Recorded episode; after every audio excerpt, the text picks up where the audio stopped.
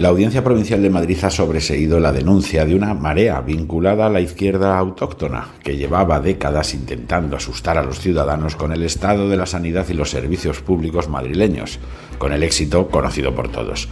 llevan la posición desde antes de que el oso se arrimara al madroño y al paso que va Sánchez estará hasta que el cambio climático acabe con el planeta dentro de tres millones de años y la humanidad se regenere con un único socialista capaz de votarse a sí mismo.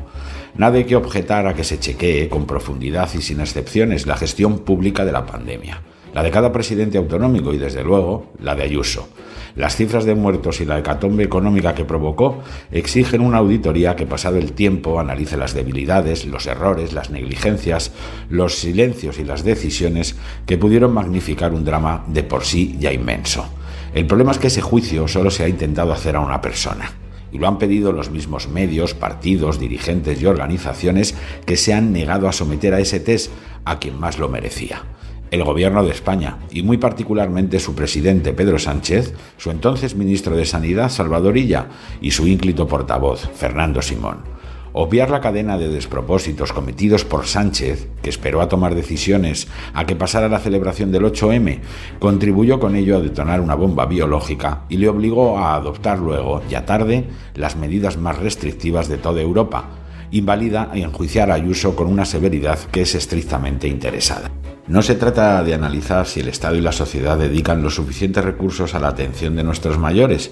que es la clave de la calidad del servicio que reciben a cambio, sino de aprovechar el mismo horror que se le camufla al primer responsable para derribar a un adversario al que no se logra derrotar limpiamente en las urnas.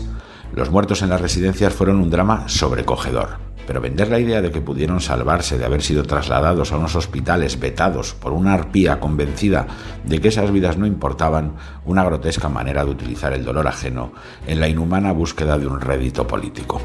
Solo tiene derecho a mantener ese discurso quien sufriera en sus carnes una pérdida o quien lo mantenga en todo momento, exigiéndole a Sánchez las explicaciones que a estas alturas siguen pendientes. Ni siquiera ha sido capaz de cerrar una estadística de fallecidos bajo su presidencia, sin duda porque la mortalidad española es, como su hundimiento económico, de las peores del mundo.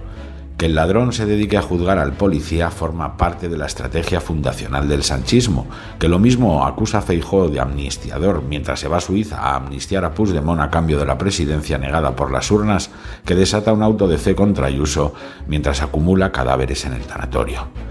pero que en el viaje no se incluya al menos un análisis sosegado de las necesidades de la sanidad en un mundo que vivirá más pandemias, de la asistencia geriátrica, con una pirámide poblacional envejecida y de la rendición pública de cuentas tras una crisis iniciada con el virus y muy lejos de terminar, solo es propio de un personaje como Sánchez y de una izquierda como la que le aupa y acompaña. Esa izquierda que se reserva más de mil policías para vigilar a los agricultores mientras se dan de fiesta a los Goya a sí mismos y viajan Falcon a Valladolid mientras a no muchos kilómetros dos guardias civiles son asesinados por unos sinvergüenzas que se ríen de los muertos a bordo de sus flamantes narcolanchas imparables.